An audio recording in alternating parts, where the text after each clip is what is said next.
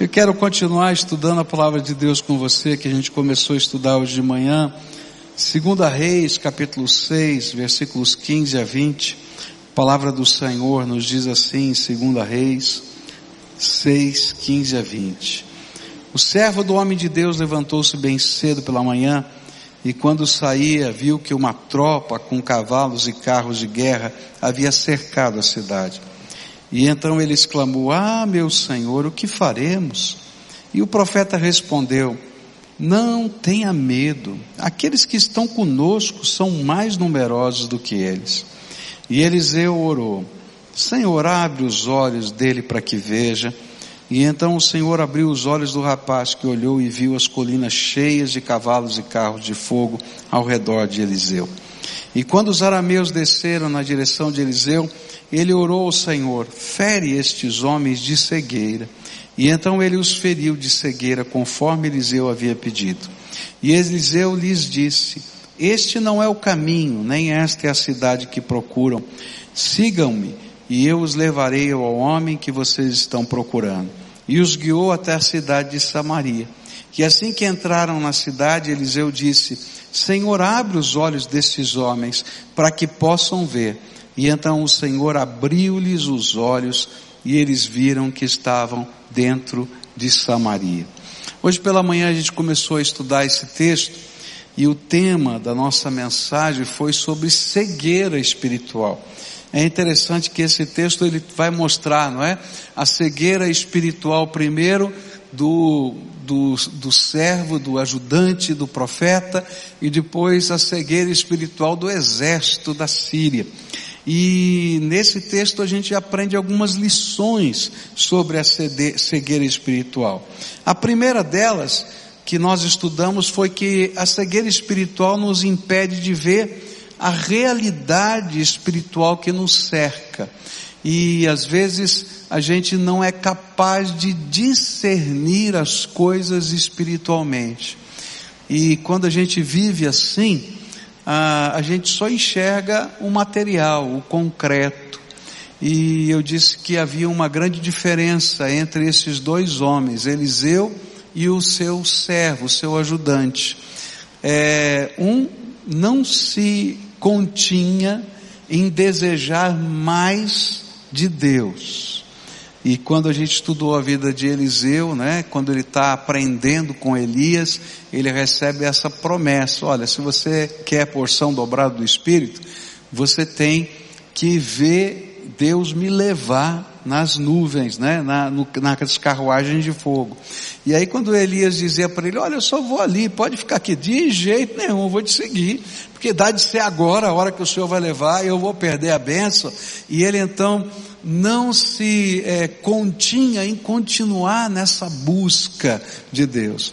E parece que o servo estava acostumado a ver as coisas de Deus através do profeta e não na sua própria vida.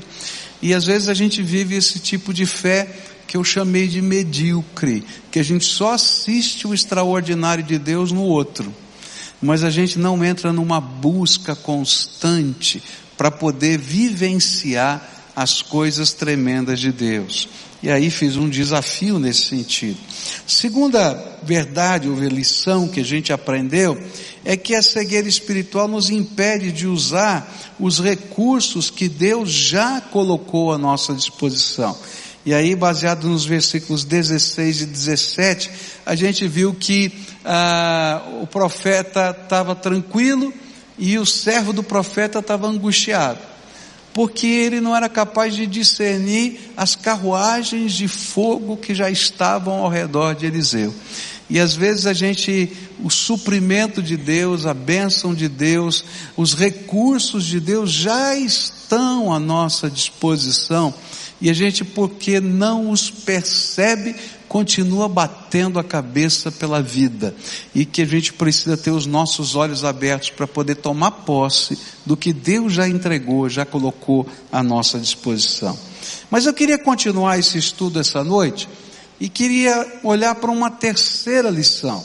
E a terceira lição eu vou aprender nos versículos 18 e 19, quando diz assim: Quando os arameus desceram na direção de Eliseu, ele orou ao Senhor fere estes homens de cegueira. E então ele os feriu de cegueira conforme Eliseu havia pedido. E Eliseu lhes disse, esse não é o caminho, nem esta é a cidade que procuram. Sigam-me e eu os levarei ao homem que vocês estão procurando. E os guiou até a cidade de Samaria. Outra lição que podemos aprender aqui é que a cegueira espiritual nos impede de discernir o caminho certo. Não é que esses homens ficaram cegos no sentido de não enxergarem os cavalos, as coisas que estavam ali.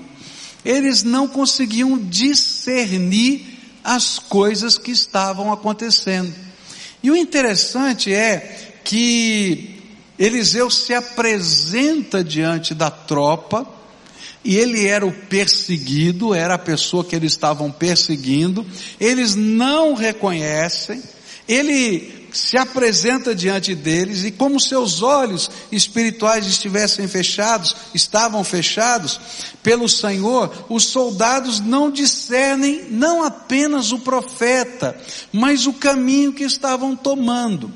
Para você entender, a cidade de Samaria era a capital do reino do norte, Israel. Com certeza, todo o objetivo militar dos sírios era conquistar a capital.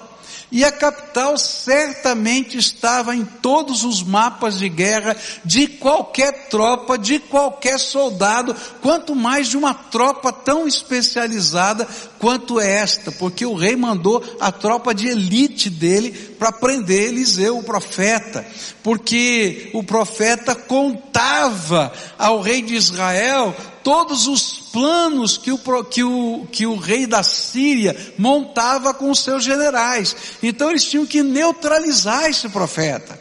Então ele escolheu o melhor soldado, a melhor equipe, escolheu os melhores comandantes, os mais treinados. Não foi um batalhão pequeno, foi uma grande tropa. Eles cercaram uma cidadezinha pequenininha com um grande poder bélico.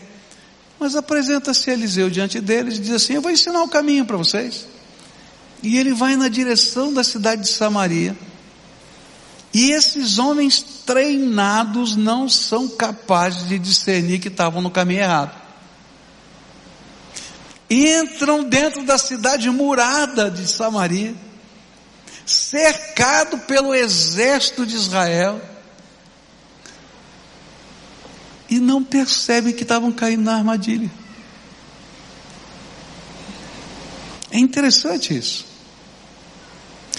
E apesar de ser extraordinário esse fato, ele nos ajuda a compreender que quando os nossos olhos estão fechados espiritualmente, nós podemos nos perder até quando achamos que estamos no caminho certo. É interessante isso, né? A gente se perde às vezes até no caminho certo.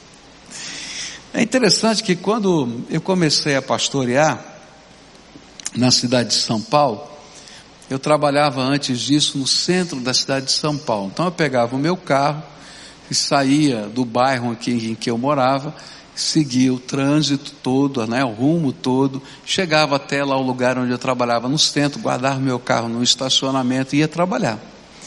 E era a primeira semana que eu estava indo trabalhar na igreja. Sabe o que eu fiz? Eu peguei o meu carro e segui direto para o centro da cidade. Quando eu cheguei no centro da cidade, eu falei: o que, que eu estou fazendo aqui? Eu tinha que ter parado lá, não sei quantos quilômetros lá atrás, onde estava a igreja. Porque eu liguei o piloto automático, sabe? E fui direto pelo rumo, né? E dirigindo e tal, etc. E eu nem me percebi que estava no caminho errado. Eu penso que às vezes na nossa vida é assim. A gente entra no piloto automático e não é capaz de discernir o que Deus está falando. A gente não é capaz de discernir a presença de Deus. A gente não está sendo capaz de discernir os conselhos do Senhor. A gente não é capaz de discernir os alertas do Senhor. Porque os nossos olhos espirituais estão fechados. E eu tenho visto muitas pessoas perdidas por causa disso. Eu conheço muita gente que está vivendo uma grande confusão no casamento. E não são capazes de enxergar os caminhos errados que estão tomando do seu próprio relacionamento. E sabe, parece tão natural, mas tão natural, mas eles ligam o piloto automático porque sempre fizeram desse jeito e não estão percebendo a encrenca que estão construindo ao longo de anos. E aí o Senhor diz assim: Deixa eu abrir os teus olhos para você enxergar o meu caminho, o jeito de ser marido, o jeito de ser esposa, o jeito de ser pai, o jeito de ser filho, o jeito de poder discernir as situações da vida. Às vezes nós estamos trilhando caminhos assim e não estamos percebendo o que está acontecendo com os nossos filhos. Mas alguns dias atrás eu conversando com uma pessoa disse assim: Puxa vida, querido, eu não vejo mais você na igreja. Onde você está? E esse casal disse para mim assim: Não, pastor, a gente não perde um culto, nenhum culto. Todo domingo a gente assiste pela televisão, pela internet. Pode ficar tranquilo. Falei, é, mas e a comunhão com os irmãos? Não, pastor, a gente tem outras maneiras de ter comunhão. Daí o Espírito de Deus me deu um, um toque no coração e eu virei para eles e falei assim: e onde estão os seus filhos? Eles baixaram a cabeça e disseram: todos estão afastados do Senhor. Sabe, se a gente não discerne o caminho para a nossa própria vida, como a gente pode ensinar o caminho para os nossos queridos? E às vezes isso está acontecendo porque a gente liga o piloto automático. E não está percebendo para onde está indo. E não é capaz de discernir as coisas. Não é que a gente não enxergue a realidade. Não é que a gente não veja o que está acontecendo. Simplesmente não entra na nossa capacidade de discernir. E sabe, nós precisamos da graça de Deus para que o caminho da nossa vida nos seja revelado, nos seja mostrado e a gente possa seguir o caminho de Deus. Porque só no caminho de Deus que a gente vai encontrar a bênção de Deus. Eu encontro gente vivendo essa mesma situação na vida financeira. Tem muito crente quebrado por aí, viu? E não é porque está desempregado, é porque entra no piloto automático e não aprende os valores de Deus sobre a administração financeira da sua própria vida. Sabe que a palavra de Deus, ela tem, ela tem recursos para nós aprendermos a viver com sabedoria em todas as áreas da vida.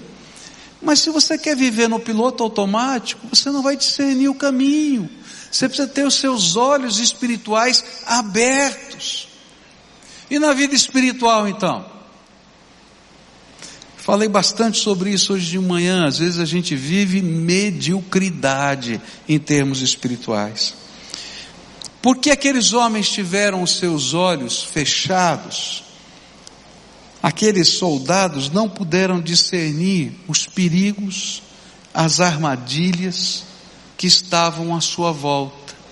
E da mesma maneira, nós, quando estamos com os nossos olhos espirituais fechados, nós não discernimos os perigos e as armadilhas que estão diante de nós. Tão fácil você levar um tombo, rapaz. É só não discernir o tropeço que está na tua frente. E a Bíblia diz que Ele quer abrir, a Bíblia diz que Jesus quer abrir os nossos olhos espirituais para discernir os perigos e as armadilhas que surgem diante de nós alguns apelos da alma que na verdade são força da nossa carne, e a gente não é capaz de discernir. Por isso Jesus nos convida e nos apresenta o caminho, porque na verdade o caminho é Jesus, eu sou o caminho, a verdade e a vida, e ninguém vem ao Pai senão por mim. Há uma coisa linda no andar com o Senhor. Ele não dá para gente um mapa, nem um GPS. Sabe que ele diz? Diz assim: anda comigo, segura aqui na minha mão, e eu vou te levar por esse caminho. E aí a gente vai com Jesus para todas as áreas da nossa vida. Se você quer ser alguém abençoado, leva Jesus para todas as áreas da sua vida. Leva para os seus estudos, para o seu negócio, para a sua família, para a educação dos filhos.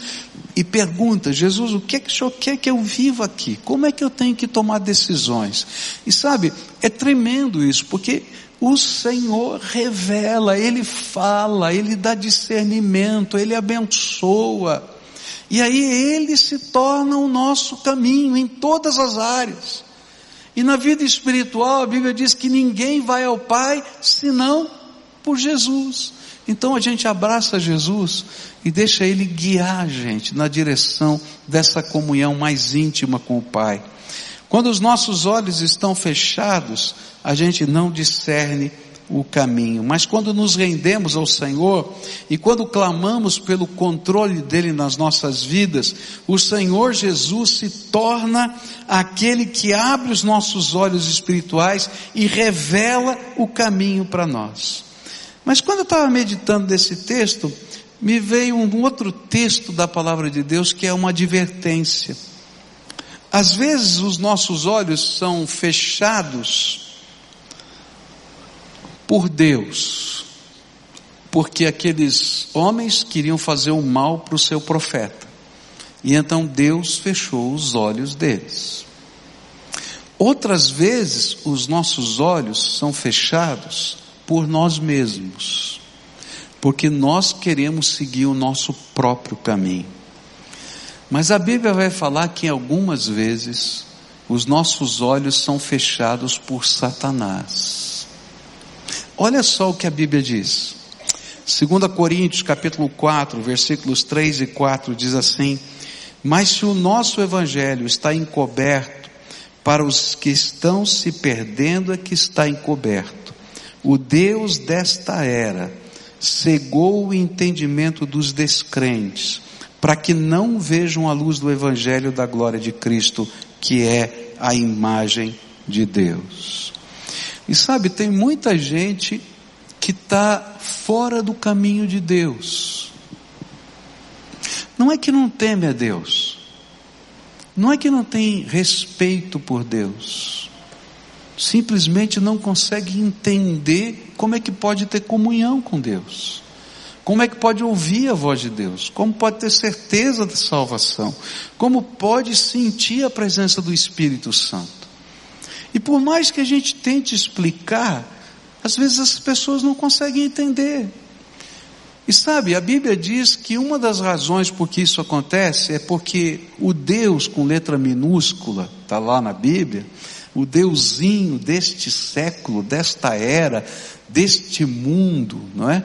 Que é Satanás, cega o entendimento destas pessoas, para que elas não consigam crer. E aí a gente fica perguntando, mas como é que essa cegueira espiritual se processa? De que jeito ela vem? E aí no capítulo 10 de 2 Coríntios, versículos 3 a 5, a Bíblia explica para a gente. Ela diz assim: Pois embora vivamos como homens, não lutamos segundo os padrões humanos. As armas com as quais lutamos não são humanas, pelo contrário, são poderosas em Deus para destruir fortalezas. Destruímos argumentos e toda pretensão que se levanta contra o conhecimento de Deus e levamos cativo todo pensamento para torná-lo obediente a Cristo. Sabe o que a Bíblia está dizendo? É Aqui ele está dizendo que a palavra de Deus é poderosa, que pode até colocar essa cegueira abaixo. Mas como ela coloca a cegueira abaixo? O que está gerando a cegueira? E aí a gente vai aprender algumas coisas muito simples. Existem alguns argumentos, alguns postulados, que a gente começa a acreditar neles, sem ter base nenhuma.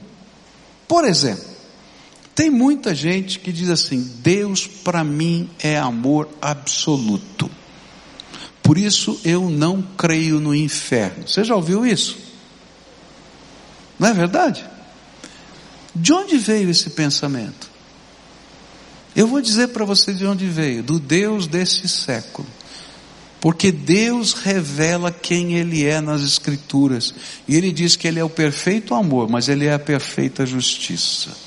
E porque Ele é o perfeito amor e a perfeita justiça, Ele tem que achar o equilíbrio entre amor e justiça. E por isso vai haver juízo final nessa história da humanidade.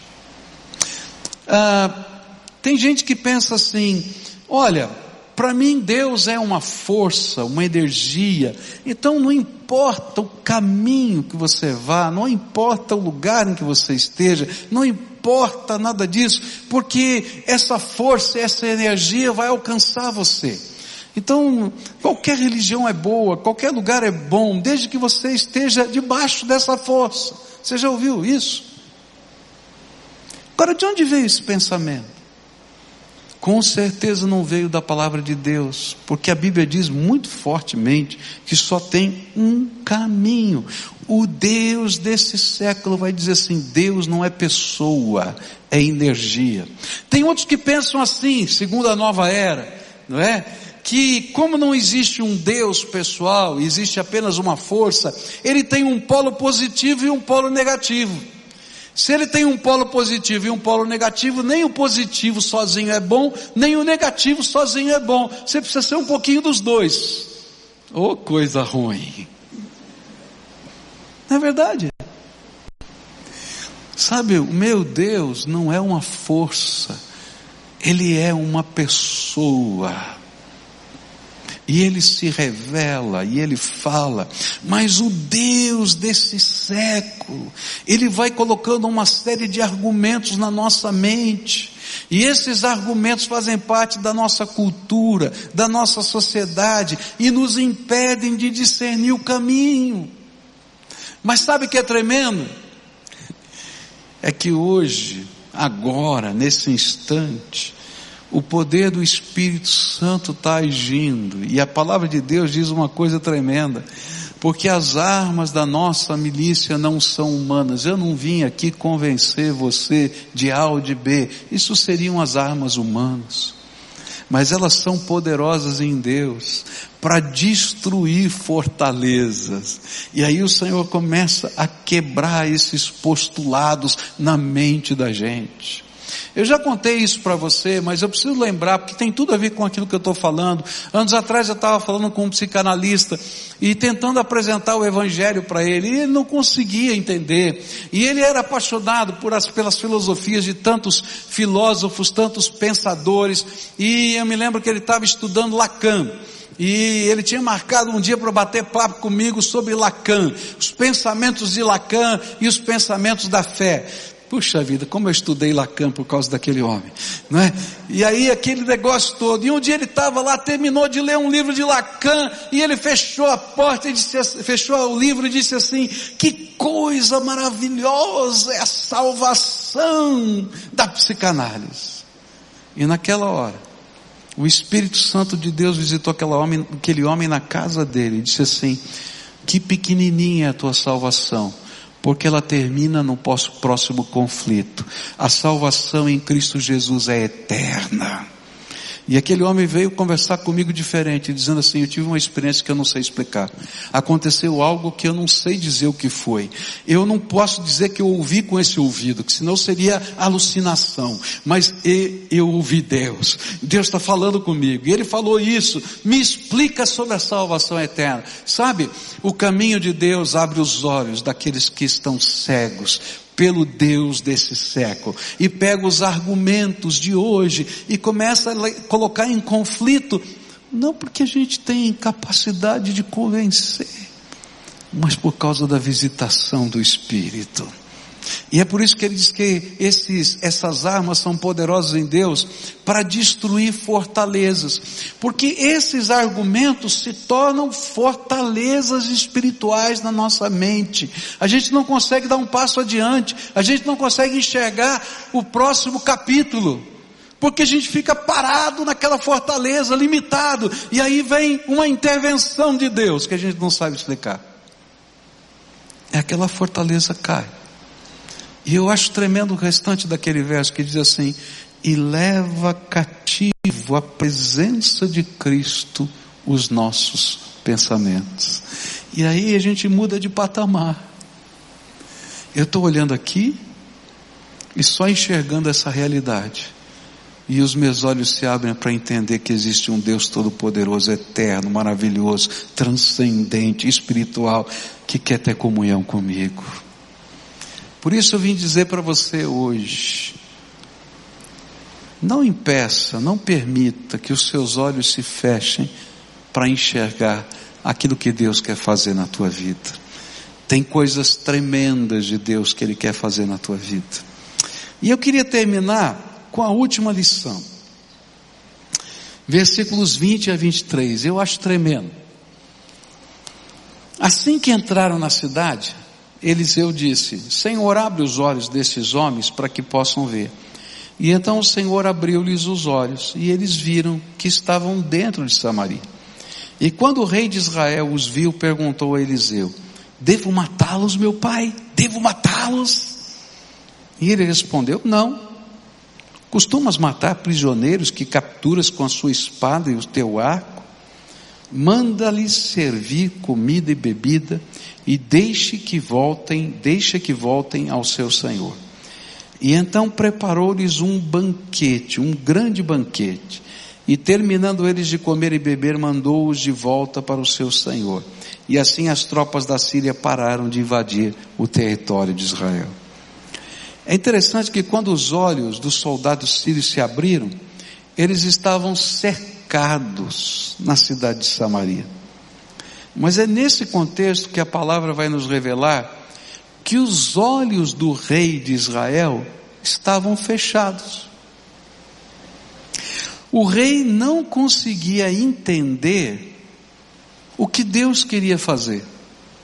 O rei não conseguia entender o poder dos gestos de amor e perdão.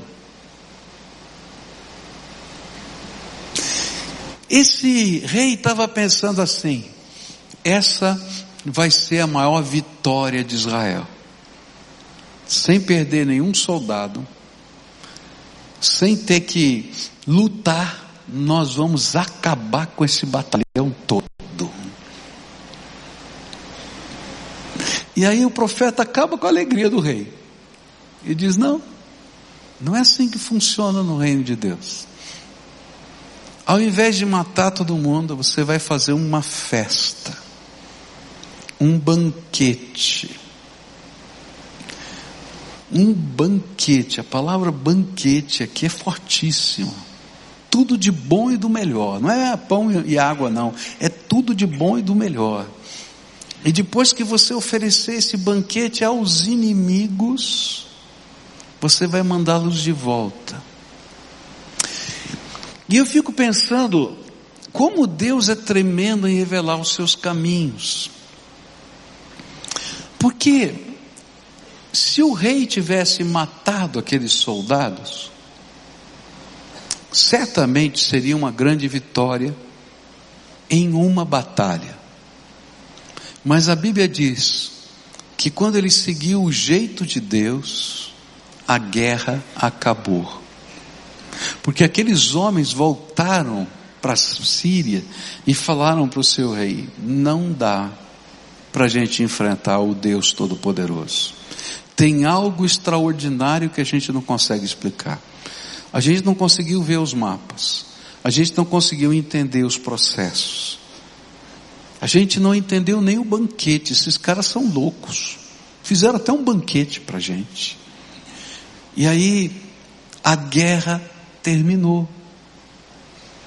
E é interessante porque a Bíblia vai ensinar que o método de Deus é uma contradição a um método humano. Porque o método humano pede da gente vingança, retribuição, punição, castigo. Mas o método de Deus é transformação e restauração. E há muita gente que tem os seus olhos fechados e não sabem, e não entendem, e não creem no verdadeiro caminho da vitória, que é acabar a guerra. Eu costumo, às vezes, conversar com, com pessoas que estão vivendo grandes crises familiares. E às vezes, queridos, são situações muito difíceis, muito difíceis. E eu geralmente começo, depois de ouvir tudo, a fazendo uma pergunta. O que você gostaria que fosse o final dessa história? Ok, você me falou de toda essa tragédia, de tudo que aconteceu. O que você gostaria que acontecesse depois de tudo isso?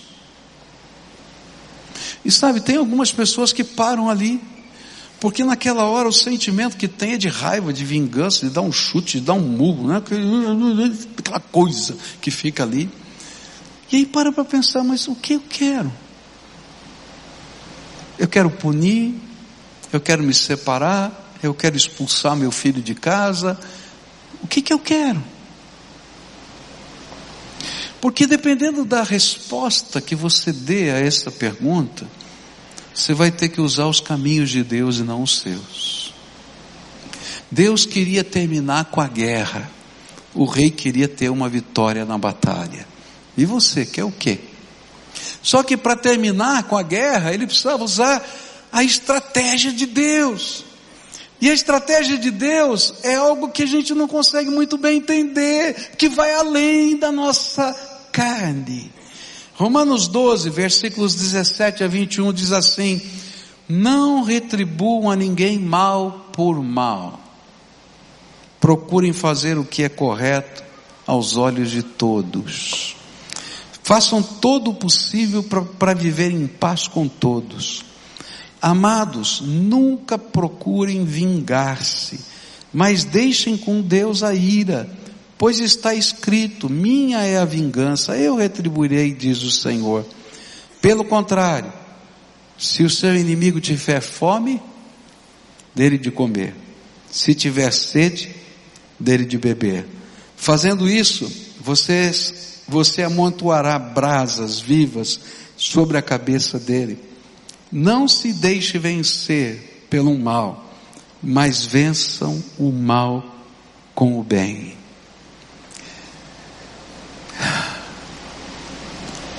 O rei não conseguia enxergar o jeito de Deus.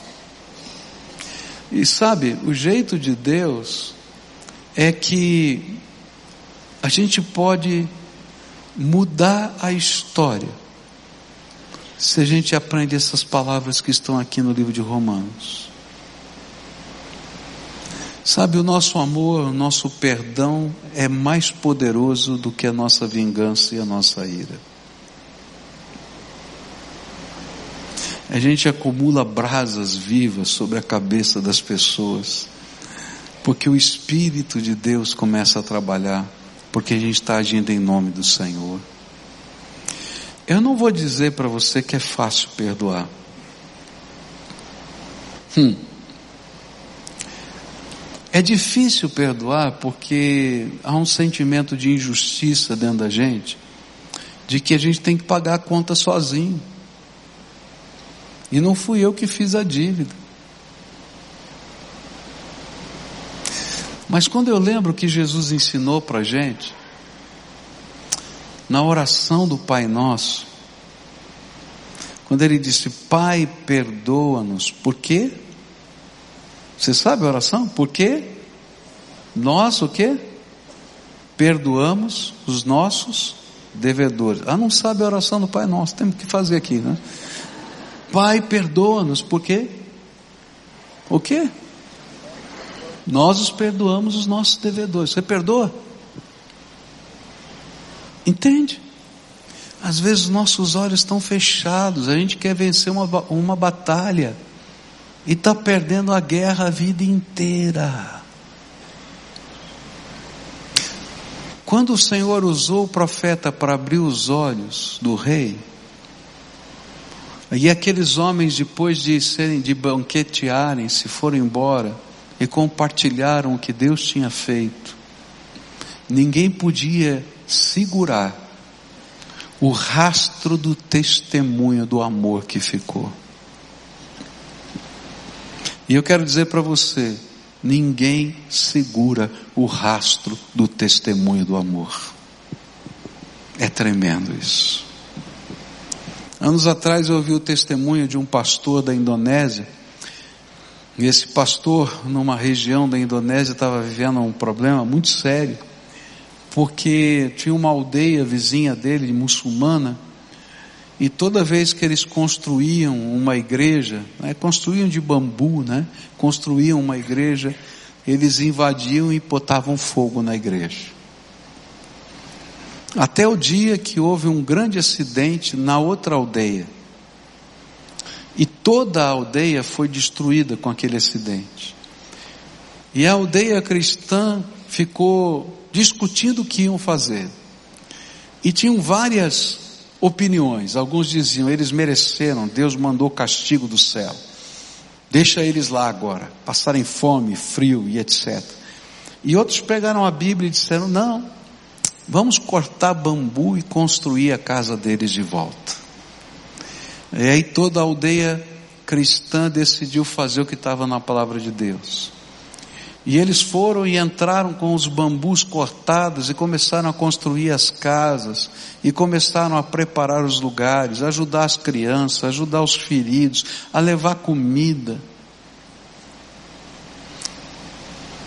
Passou todo esse tempo, e um dia veio uma comitiva, e essa comitiva veio dessa outra aldeia.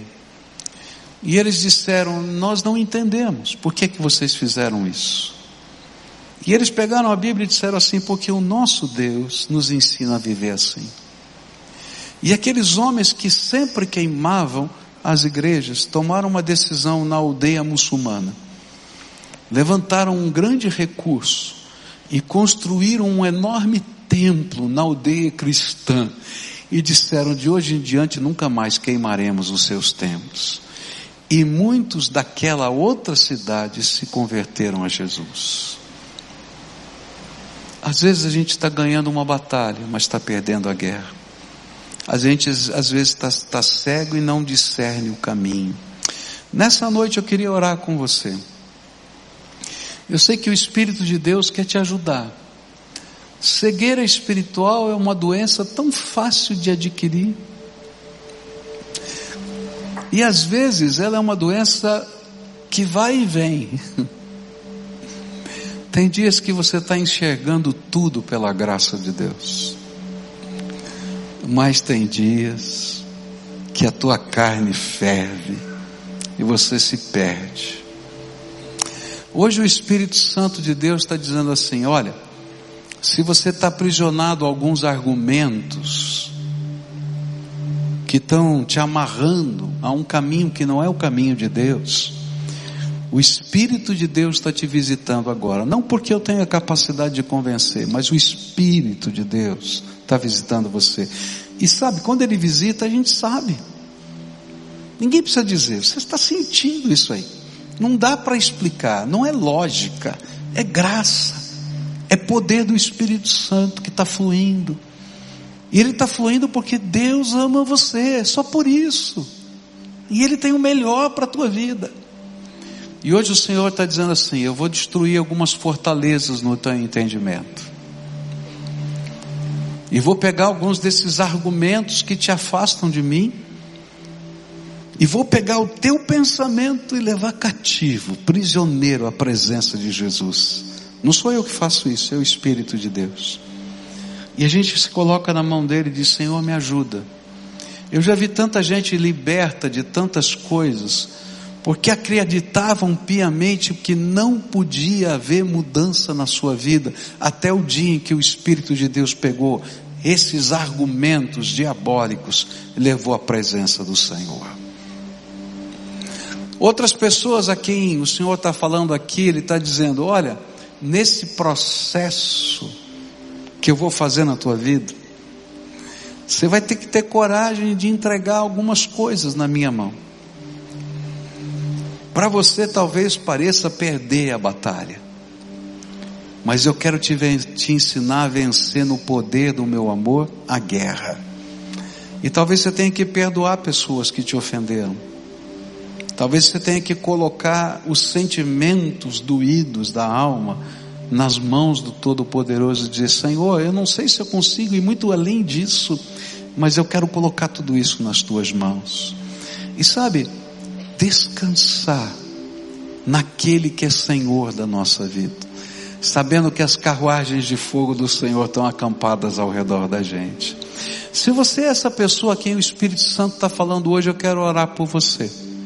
Eu quero interceder pela tua vida, para que os seus olhos sejam abertos. Lembra que Eliseu orou para que os olhos fossem abertos, tanto do seu servo quanto dos soldados. E eu quero pedir para Deus tocar a tua alma, abençoar a tua vida, e pegar estas coisas que estão fazendo mal, ou esses caminhos que você não consegue discernir e começar um processo de transformação na tua vida. Se você é essa pessoa a quem o Espírito Santo está falando, eu vou desafiar você, vou convidar você a sair do seu lugar e vir aqui à frente para a gente orar. E a primeira grande tentação vai ser essa. Legal, Senhor, eu quero, mas eu vou fazer do meu jeito. Do teu jeito você está fazendo a vida inteira, querido. Faz do jeito de Jesus.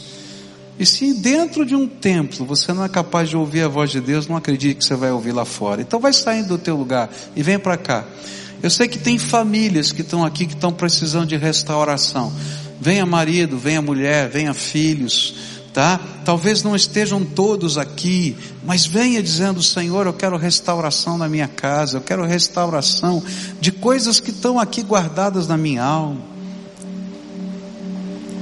Mostra para mim quais são os argumentos que estão me, me atordoando, me aprisionando, porque eu quero depô-los aos teus pés no teu altar. E deixa Deus fazer a obra dele na tua vida. A obra não é de uma igreja, de um pastor, a obra é de Deus, do Deus Todo-Poderoso. E eu creio que o Senhor vai fazer algo extraordinário da graça dele. Extraordinário. A gente está falando de um Deus que não é uma força, é uma pessoa que se relaciona conosco, que nos visita, que nos abençoa, que nos dá graça. Então vem, em nome de Jesus. Pode vir, em nome de Jesus, pode vir. E a gente vai se apresentar diante do Todo-Poderoso Senhor como seres humanos que a gente que somos, como pessoas que carecem da graça dele. Abre os nossos olhos, Senhor. Abre os nossos olhos, Senhor. Abre os nossos olhos, Senhor. Abre. Abre os nossos olhos. Isso, pode vir. Estou aguardando algumas pessoas se chegarem aqui. Pode vir. Isso. Que bom, que alegria. Que bênção ter vocês aqui diante do Senhor, tá? Nós estamos diante do Senhor. É isso que está acontecendo, diante do Senhor. Como é que vai acontecer os milagres? Eu não sei. Eu só sei uma coisa: que esse Deus é tremendamente criativo. E Ele vai usar situações, pessoas, coisas que a gente nem pode imaginar para fazer os milagres dele acontecerem. E simplesmente a gente vai experimentar a graça de Deus. Então agora, a primeira oração, eu preciso que você faça. O que que o Espírito Santo ministrou para você? Onde é que os seus olhos estão fechados? Então você vai dizer: Senhor Jesus, eu ouvi isso no meu coração. O Senhor falou isso para mim. Minha casa está assim, meu coração está assim, minha mente está desse jeito. Eu preciso de uma intervenção do Senhor nisso ou naquilo. Eu não sei. Fala o que está na tua alma. Só você e Deus sabe.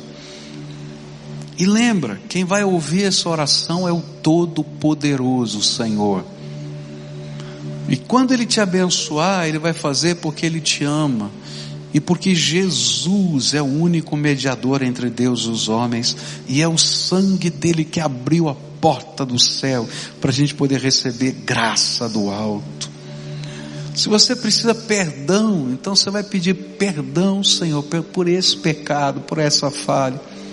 Se você machucou alguém, você coloca isso diante de Deus e pede perdão ao Senhor. Se você machucou alguém que está aqui do teu lado, cochicha no ouvido dessa pessoa e diz: Eu pedi perdão a Deus, mas eu preciso pedir perdão para você. E se Deus está ministrando no teu coração, você diz: Senhor, me ajuda a seguir o teu caminho, que é cobrir a multidão dos erros com amor e graça. Então você vai falar no ouvido do outro: Eu não sei se eu consigo da minha carne perdoar, mas Deus há de me dar graça para cobrir tudo o que aconteceu com o amor dele na minha vida e na tua vida. Então fala, cochicha aí no ouvido do outro. Isso já é milagre, gente. Isso já é milagre. Agora deixa eu orar com você. Senhor Jesus, eu quero te pedir agora que toda cegueira que Satanás lança na mente e no coração desses teus filhos seja retirada pelo poder do nome de Jesus. Que agora, Pai, de alguma maneira extraordinária, a mente fique clara, límpida, a ponto de os pensamentos serem levados pelo teu espírito à presença do Pai e do Filho. Ó oh, Pai, eu quero te pedir que nessa hora haja cura. Aquelas pessoas que estão doentes sejam curadas. Aquelas pessoas que estão doídas da alma sejam, Senhor, revestidas da alegria que haja, Senhor, transformação, restauração, perdão, conserto. Eu quero te pedir pelas famílias que estão aqui, que elas sejam benditas do Senhor. Ó oh, Pai, permita que a paz de Jesus esteja nessas casas. Ó oh, Pai, que eles não apenas vivam a paz, mas sejam mensageiros dessa paz e levem essa paz a outras casas. Ó oh, Pai, algumas coisas que vêm rolando e aparecem como defuntos que levantam-se da sepultura todos os dias para nos atormentar, possam ser agora, Senhor, aplainadas, apagadas, tiradas pelo poder do sangue de Jesus que nos perdoa e que haja restauração, perdão e amor. Ah, Jesus, eu quero te pedir milagres. Eu quero te pedir milagres. Eu quero te pedir milagres. Eu não entendo a extensão do milagre que precisa ser feito. Talvez tenha, alguém que não está aqui nesse ambiente, mas que precisa ser visitado agora. Então, onde estiver, visita poderosamente. Que, Senhor, nessa hora, o teu espírito esteja ministrando, e o coração esteja sendo tocado, e a vida esteja sendo tocada, e o corpo e a carne sejam tocados. Ó oh, Pai, começa uma obra tremenda. Coloca os teus anjos, Senhor, ao redor desse teu povo e abençoa. É aquilo que oramos no precioso nome de Jesus.